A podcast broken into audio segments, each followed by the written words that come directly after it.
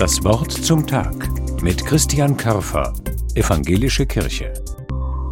Am Anfang der Sommerferien habe ich das Bücherregal aufgeräumt. Ganz unten links stehen noch alte Bücher aus Kindertagen, darunter das Bilderbuch Frederik von Leo Leonie. Ich habe es durchgeblättert. Erzählt wird von einer Maus namens Frederik, die mit vielen anderen Mäusen auf den Wiesen bei der alten Steinmauer lebt. Es ist Sommer und die Mäuse sammeln Nüsse, Körner und Stroh als Vorrat für den Winter. Nur Frederik nicht. Er sitzt in der Sonne, schaut auf die Blumenwiese oder lauscht den Geräuschen und Stimmen der anderen. Frederik, warum arbeitest du nicht? fragen die anderen Mäuse. Aber ich arbeite doch, sagt Frederik. Ich sammle Sonnenstrahlen für die kalten und dunklen Wintertage. Und Frederik sammelt noch mehr, nämlich Farben, um es bunt zu machen, und Wörter, damit sie an den langen Winterabenden was zum Erzählen haben. Der Winter kommt.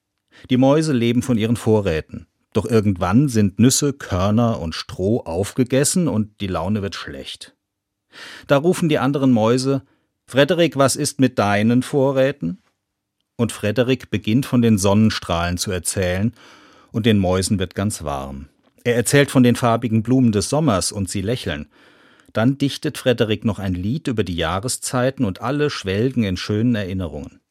Als Frederik fertig ist, applaudieren alle anderen Mäuse und sagen Frederik, du bist ja ein Dichter. Jetzt haben wir November. Der Winter kommt. Reichen die Vorräte? Ich weiß, eine Haltung wie Frederik sie hat, löst nicht die Gasknappheit und zaubert auch keine Butter aufs Brot. Und klar ist auch, wenn die anderen Mäuse keine Vorräte gesammelt hätten, dann hätte im Winter selbst Frederik gehungert. Trotzdem steckt Wahrheit in dem alten Bilderbuch von Frederik der Maus, und dazu klingelt mir ein Satz aus der noch älteren Bibel in den Ohren. Der Mensch lebt nicht vom Brot allein, sondern von einem jeden Wort, das aus dem Mund Gottes ausgeht.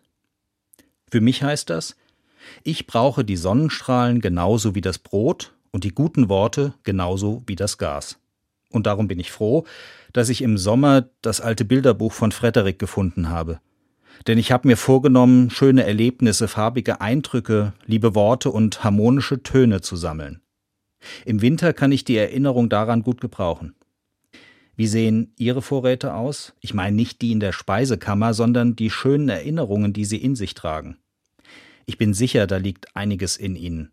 Zehren Sie davon. Christian Körfer, Mainz, Evangelische Kirche.